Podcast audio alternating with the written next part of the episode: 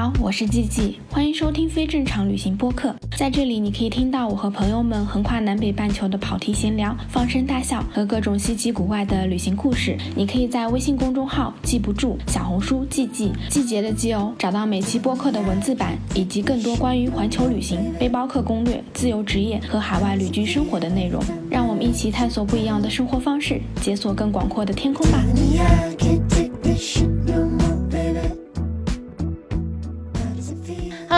好，我是季季，欢迎收听非正常旅行电台。这是一档横跨南北半球的旅行播客，带你用声音环游世界。今天这期播客呢，还是挺特别的，因为我们今天这一期不是来聊旅行的内容，但是我们其实是要跟聊旅行相关的话题。然后我们请来了就超级厉害的旅行博主大成哥，让大成哥先来介绍一下自己吧。Hello，大家好，我是大成哥啊，我的那个网上的名字叫逆光记。啊，然后我是一个旅行博主，大概是从五年前开始做自媒体，然后到现在，呃，去过很多国家，然后现在呢是生活在大理。嗯，对，就是大家很多人应该都关注到你，然后我可以把大成哥的那些账号都打在我们播客的文字栏里，大家就可以自己去看。然后我们今天呢，来跟大成哥想要聊的，其实是跟旅行博主相关的。然后很多，就比如说在播客的听众，他都非常非常感兴趣，因为我每次发东西，就会有很多人问我说：“哎，你到底是怎么挣钱的？然后你到底是怎么就是能够维持自己生活的？”然后我们正好就这一期，然后请大成哥就来跟我们聊一聊，就是他作为旅行博主是怎么。挣钱的，然后怎么能够边旅行边生活的？嗯，好的，我我觉得就这期话题特别劲爆，应该对，就这么多年啊，就已经出现了这么多的旅行博主，但是一般来说，就大家只是看看旅行博主发的内容，但是我觉得不太有很多的博主真的告诉大家就是自己是怎么挣钱的，基本上这都是一个谜，然后大家就都很感兴趣，我也是，就是像你一样就。我在我的平台就是内容下边的评论都是大家都会问我说你哎你你你现在是怎么生活的？因为他们可能看我的内容，嗯，呃，很多人对呃旅行自媒体这个行业是不了解的，所以他就觉得旅行是花钱的事儿，不是挣钱的。那你一直在旅行，你到底怎么挣的钱？所以他很多人还是不太懂，就一直在问我。呃，我想那咱就直接开始聊这个挣钱的事儿算了，因为讲旅行也太多人讲过了啊。然后我觉得我自己的旅行经历可能跟别的人也没有说特别不一样，那我就讲一讲大家不想讲的事儿啊。我是一个比较实诚的旅行博主。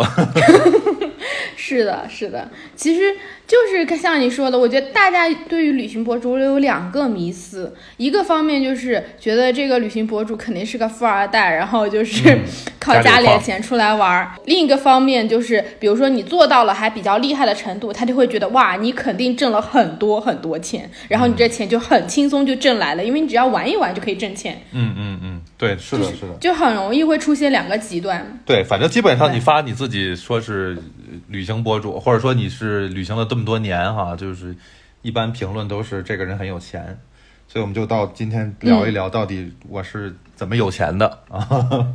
对，那我们就跳过旅行的部分，反正大家如果想看大成哥的旅行，可以直接去看他的账号，他已经发了很多东西了。就先来聊一聊，你最开始做旅行的时候，就出去玩的时候，你有考虑过说要靠旅行生活吗？最开始我应该是一七年初开始辞职，然后开始环游世界吧。然后当时其实想法特别简单，就是因为，呃，我对我当时的那个工作已经感到了非常的疲惫，然后压力很大，就让我整个人非常不好。套用现在一个很流行的词，就是精神内耗，就是我的内耗特别的严重。然后我就觉得，呃，我工作了这么多年了，我觉得该换一种方式去，也不叫换一种方式，其实就是我想休息一下。可是当时其实最简单的想法就是想休息，然后想旅行一下。因为当时在上班的时候，其实就很羡慕那种能够长期旅行或者说旅居的那些人，或者说经常换不同的国家、不同的地方去工作的人，我也很羡慕。但是因为我的工作虽然很多出差，但是我没法去不同的国家去工作，就是没有那么好的机会啊。虽然我也是在一个国际公司上班，但是可能职位的问题。没有这么好的机会，那我想干脆我就离开这个工作，然后我也休息休息，然后我就能够专注的旅行。最开始就是这么一个很简单的想法，然后其实我也不是完全没有想过说靠旅行变现这个事儿。当时我是在写公众号，因为我那个时候嘛，就二零一六年，公众号还是很火的时候嘛，然后也没有什么抖音啊、小红书这些呢，都大家都是在都在写公众号啊，或者说什么写游记什么的。所以我就想着，哎，我写写公众号，看看能不能这个靠写字儿挣钱，然后接点广告植入一下啊。当时就是一个很单纯的想法。嗯，对对，这大家也可以看一下我的公众号，写了很多年了，但是最近两年写的特别少，别催更就行。小，你的歌单还是出的非常好的哦，是吧？你看过，太让我感动了，都。而且我还在我的旅行群里面有人推荐过你的歌单，就在我认识你之前。对。哦天哪！很神奇。天哪！天哪！天哪！那那深感荣幸，因为我公众号其实就是粉丝不多，然后一直可能写的太任性了吧，就完全没有考虑到市场需求和这个呃给大家提供一些特别有用的东西，所以我觉得就是完全所谓的可能是我想给人提供情绪价值，或者就是想让人啊看我写的东西就是自娱自乐吧，所以我觉得我公众号一直没有特别。大范围的推广是因为这个哦，这这扯远了啊。我们回到说我自己，先说我自己什么时候开始旅行，然后怎么怎么想变现的，是吧？对，就是想想可能写公众号，或者还有就是像马蜂窝呀、穷游啊，呃，什么携程啊，就是这些平台 OTA 平台去写游记。因为那会儿，哦，呃，我觉得这样的旅行博主可能就是从咱们就不说那特早的了啊，就是写写书的那些旅行作家，咱们先不算了，就是可能。正正正经经在什么微博呀，或者是平台上发这种游记或者旅行内容的博主，应该也没多少年，可能就是从一五年、一六年以后吧。嗯，我觉得我印象里啊，所以就是那个年代大家还不做视频呢，所以就是写字儿和发游记这些的。那么就是在这些 OTA 平台和公众号啊，所以我也是在这些平台上去开始呃发我的内容。然后拍很多照片啊，然后写很多话，一般一个游记都是一万字起嘛，都都洋洋洒洒写好几万字，一般都那样。嗯，OTA 平台是什么？我要先替听众问一下，给大家解释一下。哦，OTA 平台就是我说的穷游啊、马蜂窝呀、呃携程啊，什么后来还有什么飞猪啊。就是这些平台，OTA 的缩写我不知道哎，但是就是这类吧，就叫什么垂直平台还是叫什么？我刚刚查了一下，叫 Online Travel Agent 在线旅行社。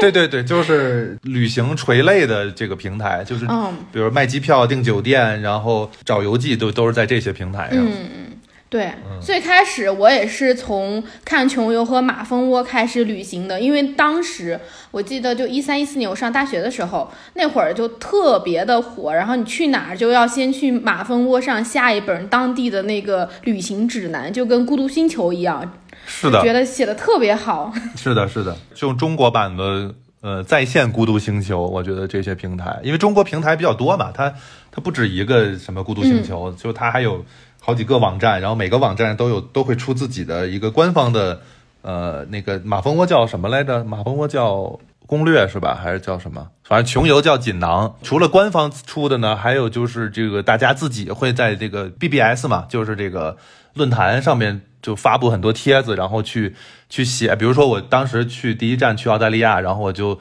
我就会在那个网站上发澳大利亚的游记，然后后面包括去伊朗啊，去什么。土耳其就都会发，每篇都会写特别详细，然后比如，呃，攻略呀，就是我们当地的一些注意事项啊，还有都去了哪儿，然后很详尽的路线都会在上面写，就是给别人一个参考。然后，嗯，当时的旅行博主变现方式其实跟现在还挺不一样的，当时就是。大家就是在上面写游记嘛，写完游记以后，可能你写的好，或者说你这个地方你写特别实用，然后很多人就会关注你，或者说你的帖子就热度很高嘛。嗯，因为确实实用嘛，然后大家就会大家就会收藏什么的，然后有一些商家广告商就会在这种 OTA 平台上投广告，那他可能就会找你在游记里边去植入一些内容，比如说。嗯，我最早可能还接过什么中国移动，比如说啊，就是他的那个什么海外漫游的那个服务，他就是让我帮他就提一下，写一下。对对对，其实那都是二零一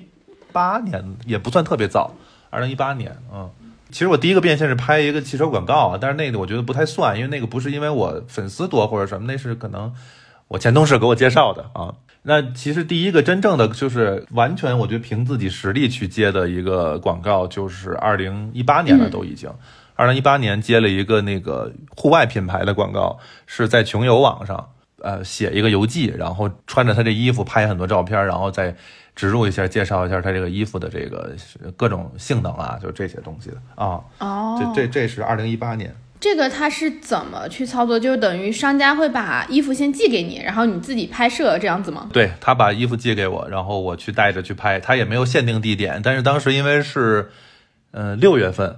六月份他寄了一堆冲锋衣、抓绒冲锋衣，然后还有羽绒服什么的，就寄了两大箱的衣服。嗯，然后让我找个地儿拍。我想这六月份对吧，都国内没什么地儿能拍了，然后。本来当时我也是出国玩嘛，我想那我直接就阿拉斯加了，我就干到阿拉斯加去拍去了，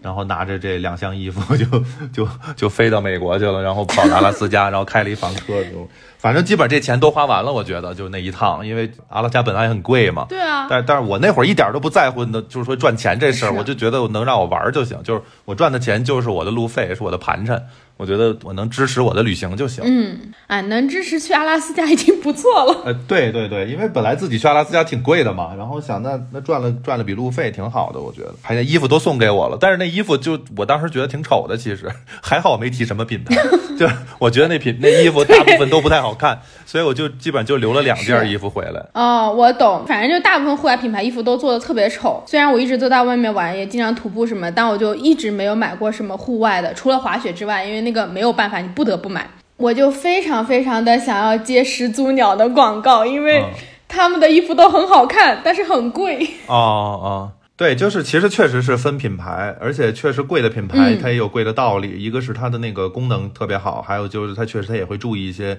呃，时尚的一些元素在里面。设计对，就是设计。近就近年，我觉得户外品牌都在开始就是转时尚方向的设计了。但是就我那个年代，我觉得大家还不太注意这个。就就你说起始祖鸟，哎，虽然我刚接了始祖鸟的广告啊，但是我 当年我记得我一八年，哎，不是一九年去加拿大的时候，我还去看了那个始祖鸟的店。因为他们说那个始祖鸟在加拿大特便宜嘛，然后我就在班夫的时候，我就去看了始祖鸟的那个衣服，就当时我觉得还是不太好看的，说实话，就是所以我一件都没买，我下不了手，当时都觉得，但最近确实好看多了。对我之前不是在温哥华上学嘛，然后始祖鸟的最开始的工厂其实就是在温哥华，然后它每年的我忘掉是三四月份还是什么时候，它有那种工厂的 sale，哇。真的很夸张，就在国内始祖鸟真的很贵，一件冲锋衣可能就五六千都往上走，然后你们就卖一折、二折，你就几百块钱，然后就很多人去排队买，但确实是慢慢的好看起来了。对对对，真的是，嗯嗯，回到刚才咱们说这个。OTA 的平台嘛，那其实我自己感觉，因为我最早的时候我不是看游记，然后我自己也会偶尔在马蜂窝上写游记。我自己感觉就是，你写一篇游记，然后配上图文，然后能够上马蜂窝，或者说像上穷游这种首页，其实它要非常大的精力，就真的是很很占精力的一件事情。所以，我我自己会觉得做这个持续性不是很强，就是你要很耐得下心来，很爱写这些东西才可以。对，就是一个是像你说的特别特别有有这个呃耐力，然后和这个嗯呃热爱这个写这个东西，而且不嫌麻烦，呃，还有就是其实还是需要一些正向的激励的，比如说你写了以后，很多人去给你评论，然后很多人问问题，你会觉得哎，我我是有用的一个人，我对别人有了帮呃帮助，然后还有就是。平台最好能够注意到自己，这样的话给自己就是更大的一个鼓励。就是比如编辑他可能会联系你，单门给你发私信，然后或者甚至加你微信什么的，然后可能你就会进入他的核心的作者群，然后他会呃他会给你推。对，就是其实上不上首页或者什么的，能不能成为精华，其实都是我觉得还是有一定的人为因素的，因为呃那么多人去写哈，那么多人去发东西，确实是。很难说很公正的说，哎，你这个就是最好的，你那个就不好，对吧？所以其实被他们的官方发现还是一个很重要的因素的。所以我也是可能一开始运气好，然后其实我是马蜂窝就还一般，我穷游是一开始发展的还挺好的，就是很快的就得到了这个编辑的注意，然后呃参加了他们的什么活动，参加了一个什么他们那个就特别搞笑的一个七夕的，就他们每到的情人节和七夕都会有一个相亲活动，你知道吧？然后就他会让你自己投稿，叫毛遂自荐，把自己的资料发给他们，他们就统一在一个相亲大贴里边，一个官方的相亲大贴里边给你发上，然后就是男的、女男的、女的都有，然后大家就可以去看。对，然后当时我是一个，朋友吧，就是跟我推荐说，哎，穷游现在有这个活动，你赶紧参加一下。我一看，反正也可以呗，就参加一下嘛。然后就就发了，发了以后就就还挺火的。我当时就是我那个 靠颜值出彩，靠靠颜值出道了是吧？对，当时就年少无知嘛，然后还留了自己的微信在帖子里边，然后就那天就爆了，就微信就几百个人要加我。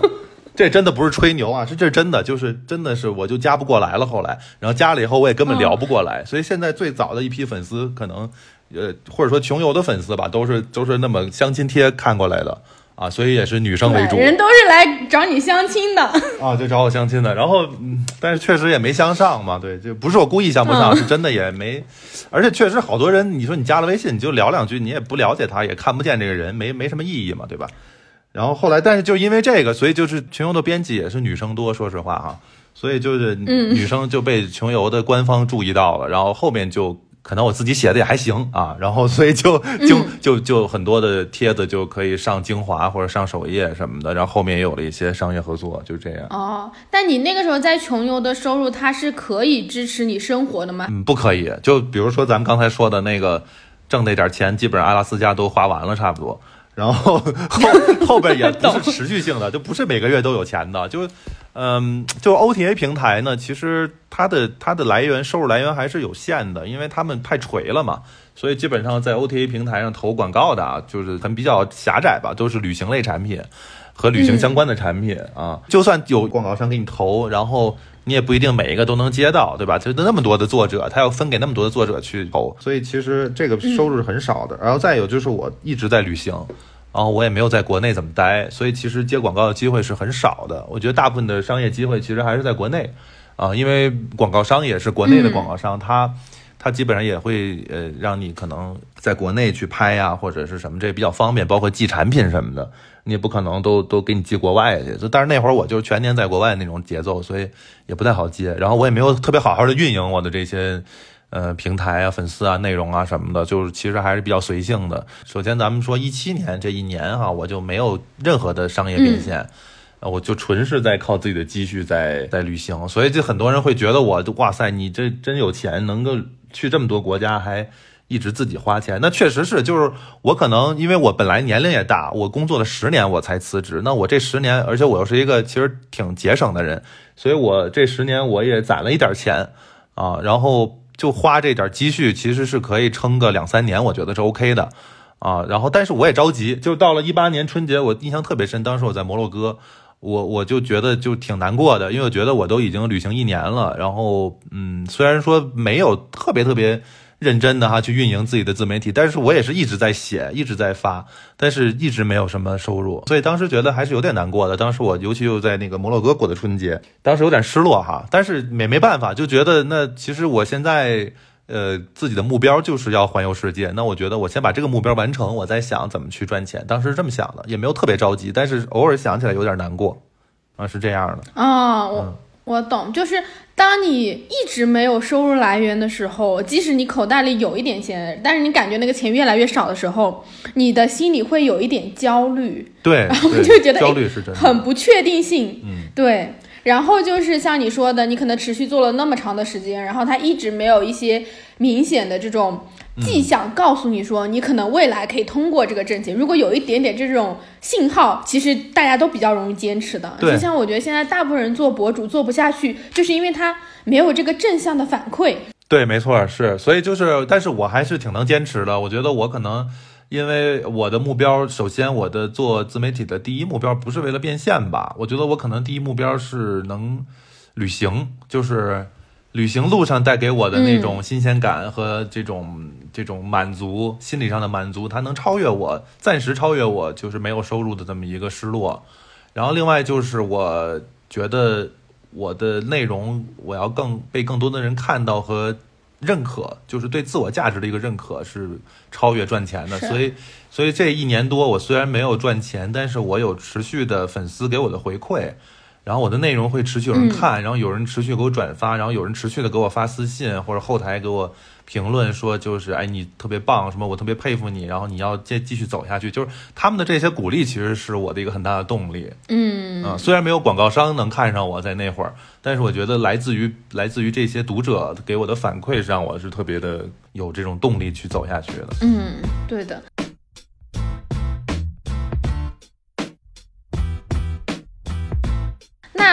从你开始有了第一笔，就刚刚讲你我们说的那个商业收入，到你开始真正的觉得说，哎，自媒体这件事情是可以做的，或者说它可以帮维持你的生活的时候，这中间过了多久？是什么时候开始的？嗯，就是就是一七年初开始走嘛，然后一八年的就六月份吧，就刚才说那个去阿拉斯加那个是第一个商业变现，就过了一年半，那是第一次有了。一年半对，然后四月份是拍了一个就汽车广告嘛，刚才说，但是那个就不算了吧，那个反正也就赚了个两万块钱，嗯，然后但是当时来说也也不错了，觉得，然后第一次有收入了，但是后面是六月份就真正是靠自己的自媒体内容赚钱，就是六月份。那从阿拉斯加之后，你就开始已经有了稳定的收入吗？也不稳定，特别不稳定，就是六月份六六月份有了第一个收入，然后第二个收入是什么时候？第二个收入可能得到九月份了，嗯。啊，然后，然后后边就是后面又是别的平台了，就是开始有视频平台来找我，然后我就通过视频来去赚钱了。那个就是一八年下半年的事儿，第四季度的事儿了。哦，就你那个时候已经开始做短视频了吗？或者说做视频？对，其实我从一七年呃就开始做视频，那会儿就是发微博，微博从一七年已经开始鼓励大家去做视频了。但是当时大家就那会儿的博主或者包括普通人吧，都不知道什么怎么做视频，也没有什么特别好的编辑软。软件就不像现在有什么剪映这些啊，特方便。以前那会儿还得用电脑或者用什么 QuickTime 去剪，就大家都是特别懵。就除了那些真的专专业是学编导啊，什么呃摄影啊，就这些这些类的哈，媒体类的这个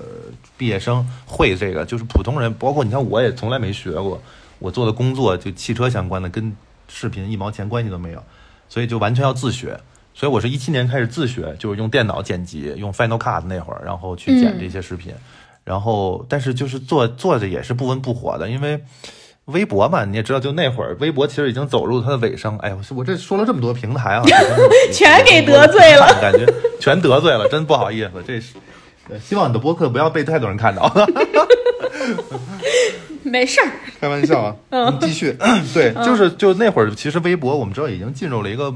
尾声了，就没有不，它流量已经大不如前了。然后包括我又是，可是可能也是我自己的原因，就是我的内容也没那么好看，所以啊，就一七年这一年，这微博做了挺多视频的，这当然做的也不怎么样了啊。一开始做视频都做的不怎么样，然后可能也流量也不行。那会儿什么抖音这些都没有出现呢。但是后来到了一八年，情况就开始慢慢发生变化了。我觉得一八年就是短视频元年吧，应该算是，嗯，就是抖音开始横空出世啊。然后后面又出现了很多的视频平台，比如说什么现在已经死掉的那个 VOE，这个我觉得很多人都知道的，很多人看过。其实它是一个质量挺高的一个平台，但挺可惜的。对。呃，然后包括小红书也是在一八年开始出现的。呃，然后对，就然后微博的视频也是开始大力的推，当时反正就就从一八年开始吧。然后可能就是我邮寄啊，什么公众号啊，就没有赚给我赚太多钱。但是我开始做视频以后。啊，就情况会慢慢就变好了。嗯，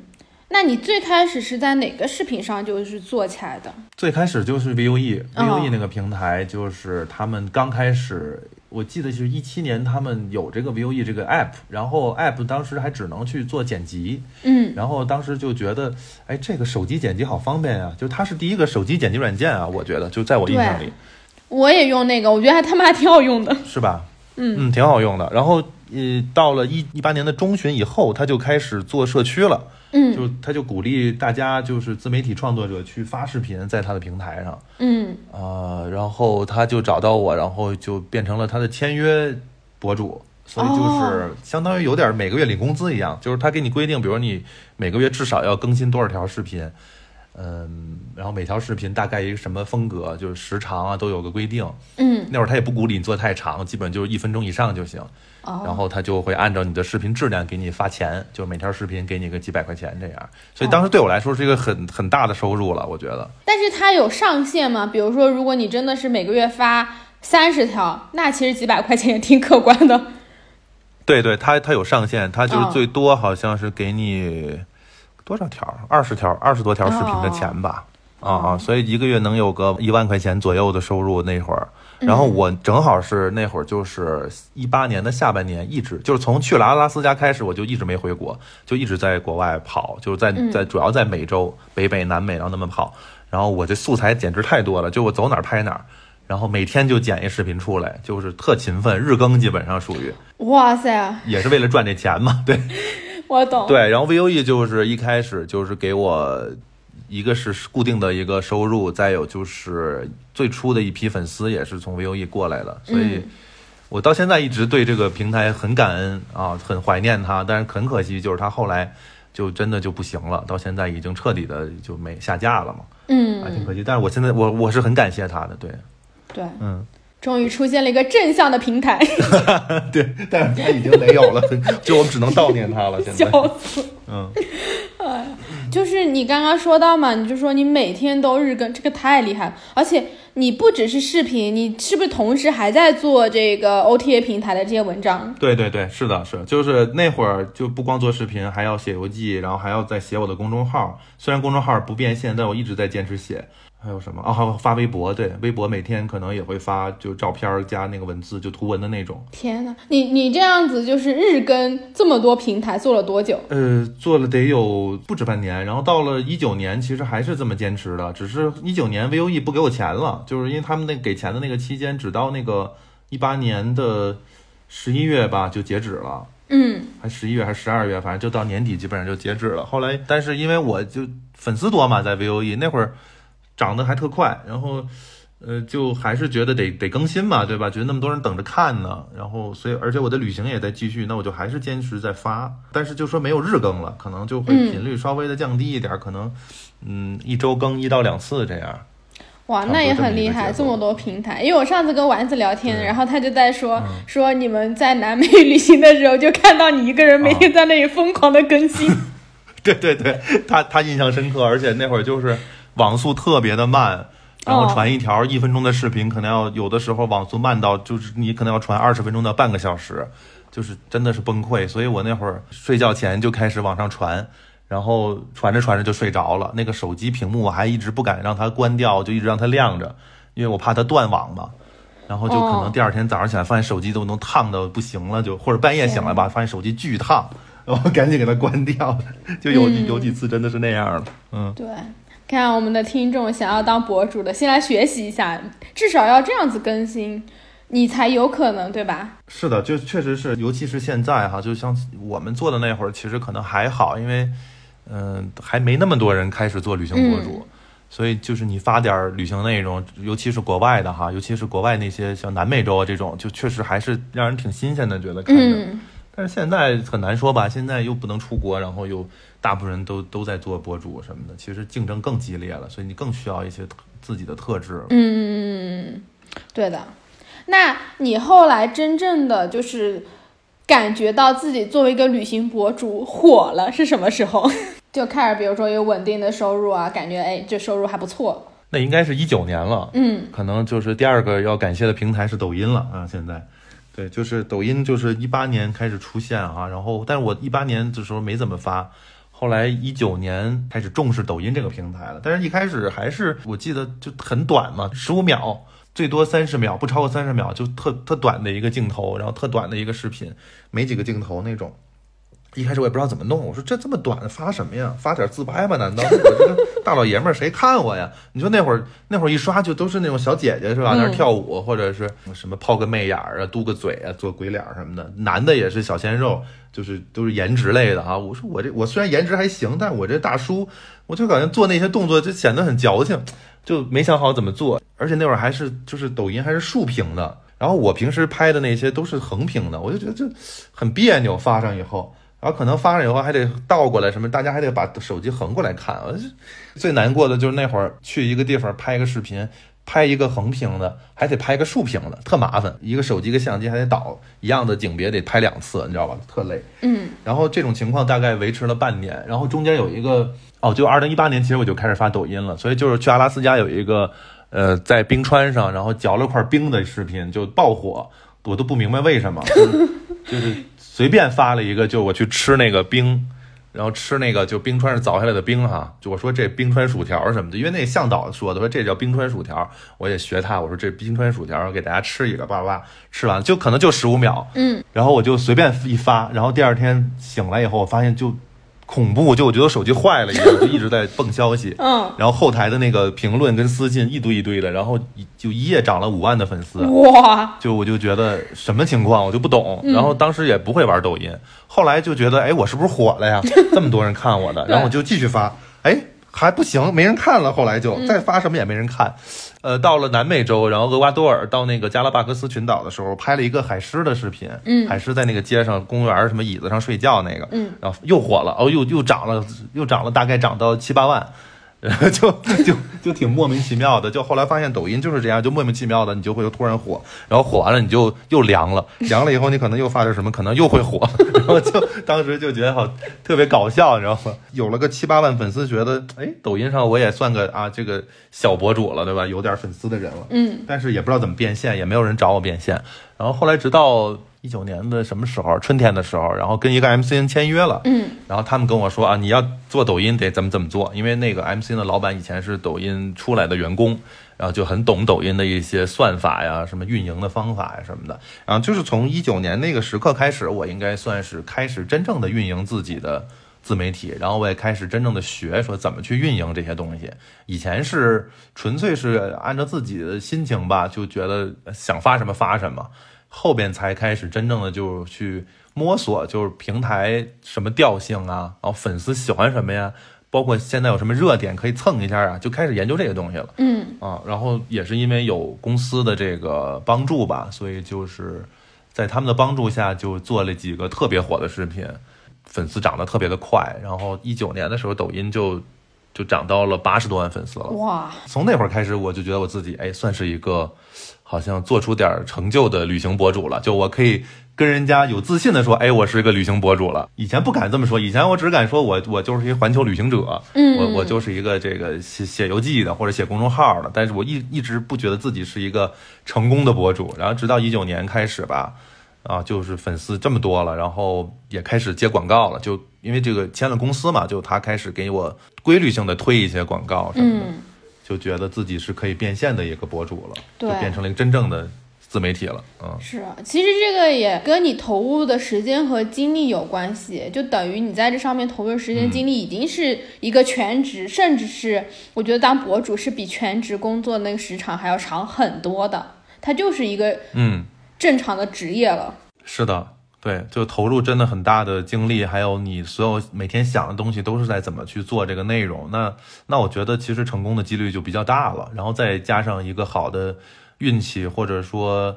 有一个比较好的，当时就是一个公司吧，或者算一个团队来帮助你，嗯，那那你可能就会成长的比较快一点。对。但是我觉得前期的内容就是从量变到质变的那过程是很重要的。第一个是可能你自己的那个能力、表达能力啊、剪辑能力啊，这些文字、图片的编辑能力，就是它需要长期的练习和固定的，比如说你训练，因为你不写，其实就不会有这种感觉的。然后还有一个就是像你说的，就 刚才讲那抖音可太逗了，火了又凉了，火了又凉了。它很多时候你在初期的时候，你就是不知道这个平台，比如说这期节目，你这个视频到底是怎么火了。但是你如果比如说你今天没有发，你放弃了，你就是永远都火不起来，你就是得一直去试。对，就是尝试，不断尝试，对，可能尝试不不同的东西吧。就是我一开始也尝试自拍啊，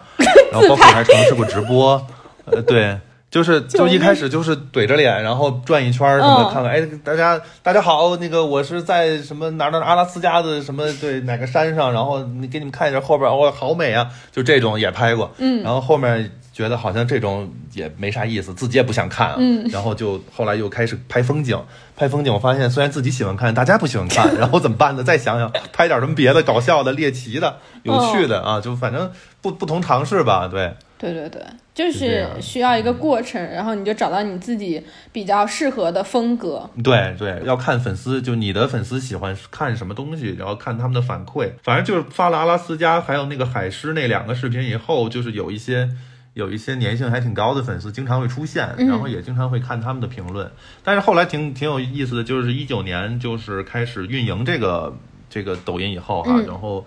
就是做的视频的那个嗯内容和风格肯定跟以前就很不一样了嘛。嗯然后但是也有一些那会儿最早的粉丝，后来会跟我说说还是喜欢你以前那种，就他觉得那种记录特别真实，嗯因为都是现场直接拍，而且没有什么太多剪辑，他就想看那种很真实的旅行场景。但是后面呢，嗯、所谓就是有包装了嘛，就是可能有一些。呃，脚本啊，有一些思路在里边，有一些设计在里边，对吧？比如一开始要跟你说什么，因为抖音都这样嘛，因为很短，所以要你在很短的时长内抓住别人，那你就要一开始说了一个特别吸引别人的话啊，比如说我那个特别火那个视频，就是一开始说啊，我告诉你环球旅行是我是怎么赚钱的啊，就这种话，嗯。那就大家就能接着往下看嘛。嗯。那那它就是经过设计的或经过一些包装的一些视频，虽然也是真实的东西啊，都是我自己拍的，也自己说的，嗯。但是他就会觉得这些东西没有以前那么真实，啊，就反正每个人的嗯需求肯定是不一样的，那那你就看我自己想做的和大家的需求能不能找到一个平衡，找到一个契合的点。对，这个东西很正常，因为人总是会成长的。简单来说，就是尤其是对于做自媒体行业来说，你如果不持续性的成长，然后不停的学习新的东西，产出新的东西，你永远停留在原地。这个圈子、这个行业淘汰的太快了，你肯定是在不停的迭代的。比如说，你原来拍视频是这样子的，那你慢慢的拍摄技术也好了，设备也好了，或者说你更有拍摄剪辑的思路，你的东西就是会往更沉淀的东西走。就是你做的每一个东西，它总是有适应的、对应的那个人群会去看的，你很难就是。说哦，永远跟你原始的那些关注你的人在同一个时间，因为大家都是在步调都是不一样的。对对，是这样的。对，但是你那个时候一九年开始，所以你一九年的时候也还在外面旅行吗？还在外面旅行，还在外边呢所以接的广告也不多，嗯就对对。然后那个公司给我推的很多广告，当时有的时候就是说，哎，我这在外边回不来就不接了，所以其实也错过了很多赚钱的机会啊。哦但是我也觉得没有什么太大问题，因为我觉得我粉丝量也起来了。嗯，就当时我一九年的想法就是，我还是要完成我先。环游世界、走遍世界这个目标吧，因为当然我的野心还挺大的，我是真的是想把所有能去的地儿都去的，就除非拿着中国护照，就这地儿死活你进不去的那种国家的，或者说正在打仗的那些地方就不去哈，嗯或者说那种完全没有什么交通方式能去的地儿，咱去不了。但是只要是我拿着这本中国护照，然后我能够拿到签证，然后这地儿不打仗，这地儿没有什么人身就极端的人身危险的地方，我都想去。嗯所以我的目标还挺大的，就可能至少得有一百五十个国家以上。嗯我觉得我要先去完，然后我再我再回国，或者说我再呃找一个地儿待着，然后再去好好的把自己的自媒体再做起来。因为我觉得我要先积攒内容，嗯，我觉得我内容还不够，就是还不够说真的给大家说一个环球给大家看我的环球旅行的内容。我觉得我还得先沉淀一下，积攒一下内容。但是后来就疫情了嘛，所以就就这话就另说了。但是至少一九年的时候，我还是在坚持的走。虽然我已经那么多粉丝了，我已经有很强的商业变现能力了，但是我还是在继续走啊！我还推掉了很多广告，就不接，然后我就想去做内容。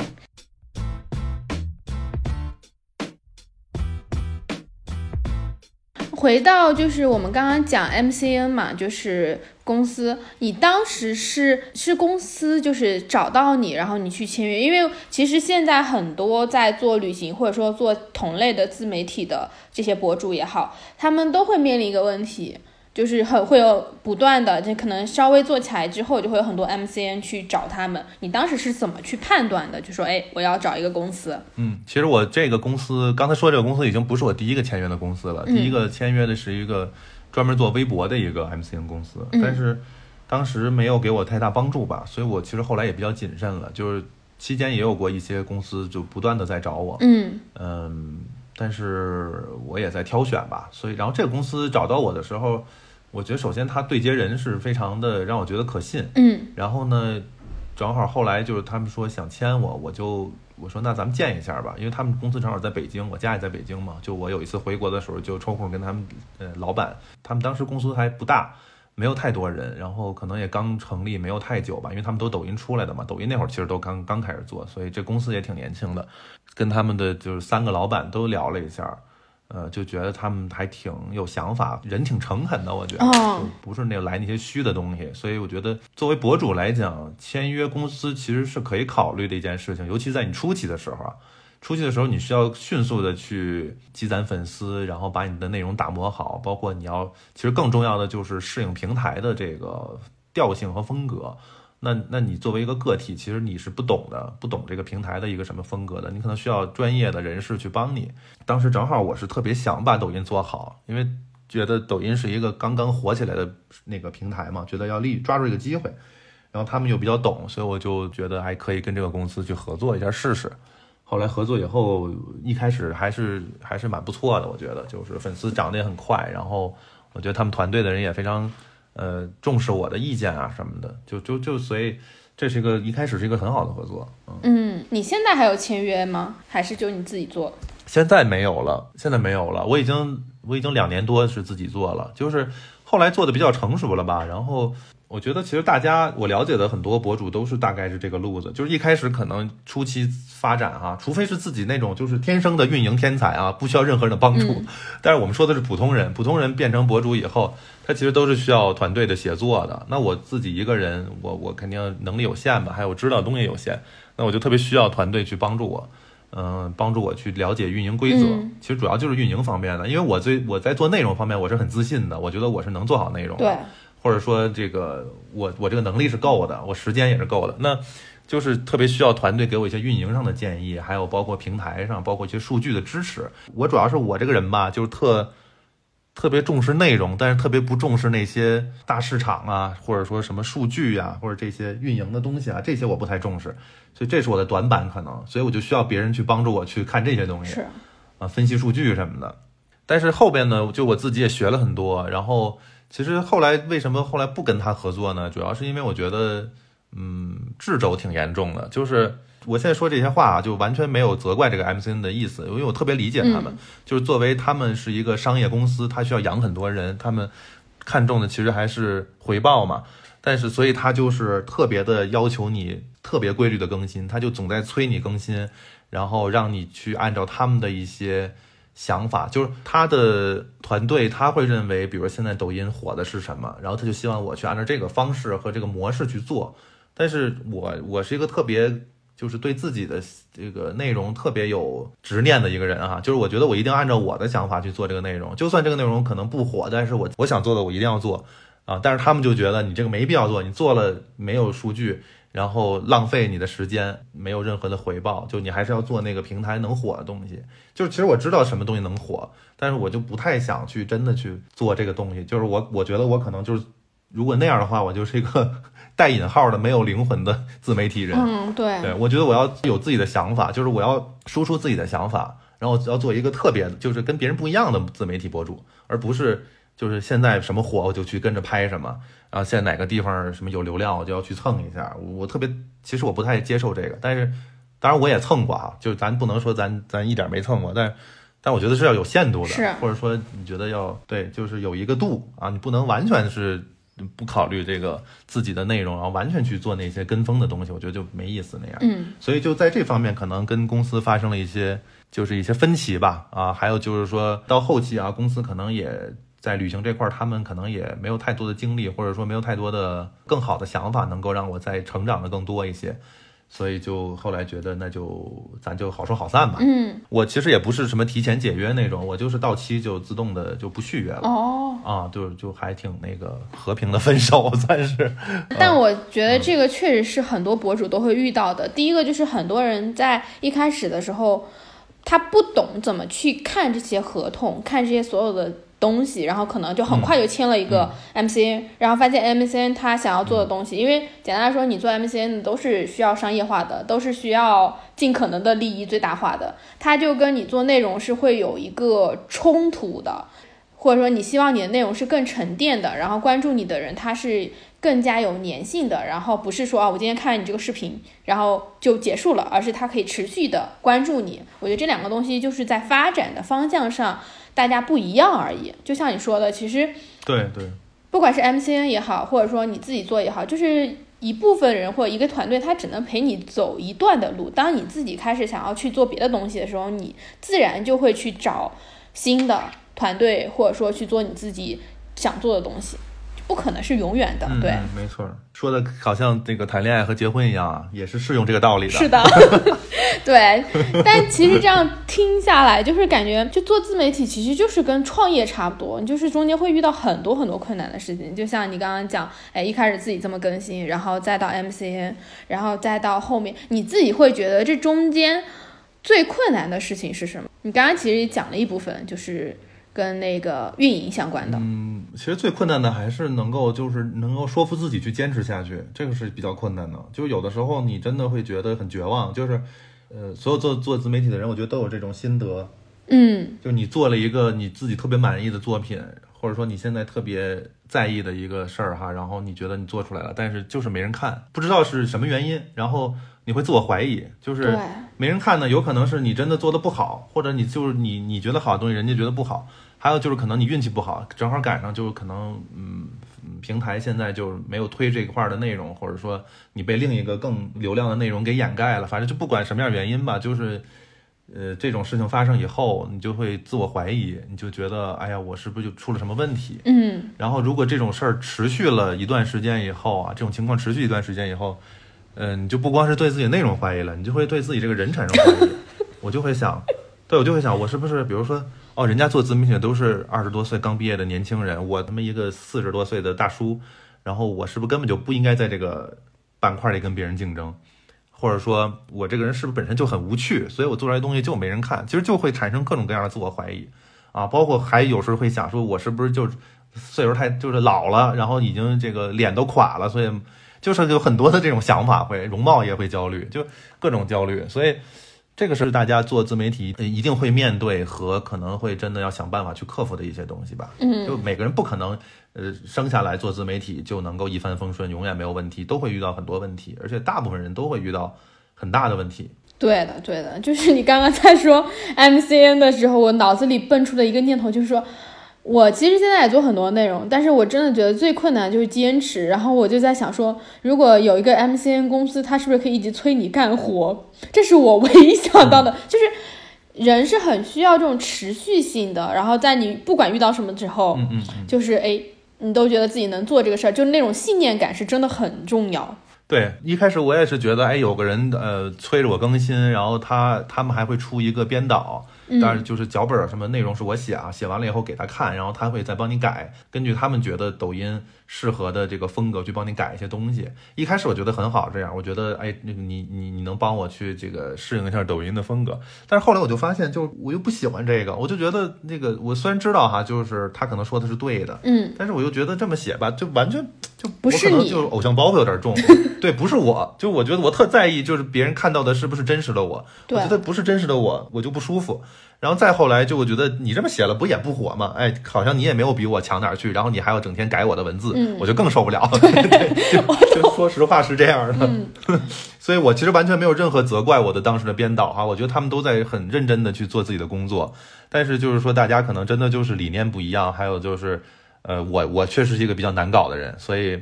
所以后来我就觉得我自己自由了以后，不再跟任何人签约，就谁也别想改我的文字。后来，包括跟客户写一些文案和那个商业的创作的时候，就是我还是特别在意这事儿。就是我老是跟那个对接的那个公关公司的人打架，就是因为他们老改我，就随意改我的文字啊。如果他们一改我的东西，我就特别的暴躁，我就会。就这是我的问题，确实也是。我完全理解你在说的，就是其实你其实不是像一个博主或者说做自媒体的，你的那个角色其实就是一个。内容创作者作为创作者来说，就是对于自己的内容就跟孩子一样特别宝贝。就包括我自己，我有时候帮杂志写稿，然后偶尔杂志的编辑会改很多东西，嗯嗯嗯，我就会有两个判断。第一个，就比如说我发现他改的东西，或者说。就是面目全非，然后我以及要花更多的时间和精力去重新跟他沟通和修改，我会判断我这个解释成本是不是太高了。如果我觉得解释成本特别高，我就干脆就放弃了，我就再不改。我写完这篇文章，交完稿，拿到稿费，我就再也不会发这个东西了，因为我觉得那个东西不是我写的，不是我的，对对，就就不管它是什么样的杂志，我都不会再发，因为我觉得那不是我。然后要么就是我自己觉得，哎。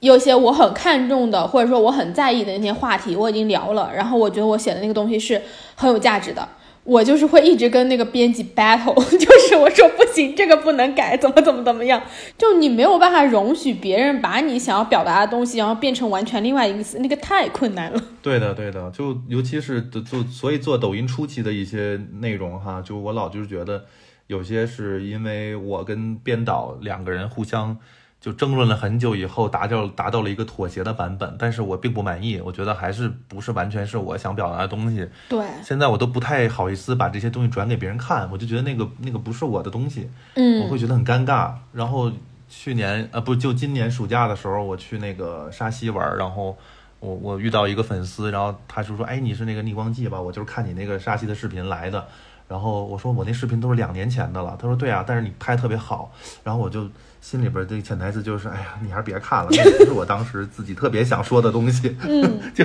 尤其是开头那两句话，就觉得特尴尬。现在看着，对，但是人家还觉得挺好的。但是他觉得好的呢，又不是我自己的完全本心的创作，我就觉得这事儿特尴尬，让我觉得。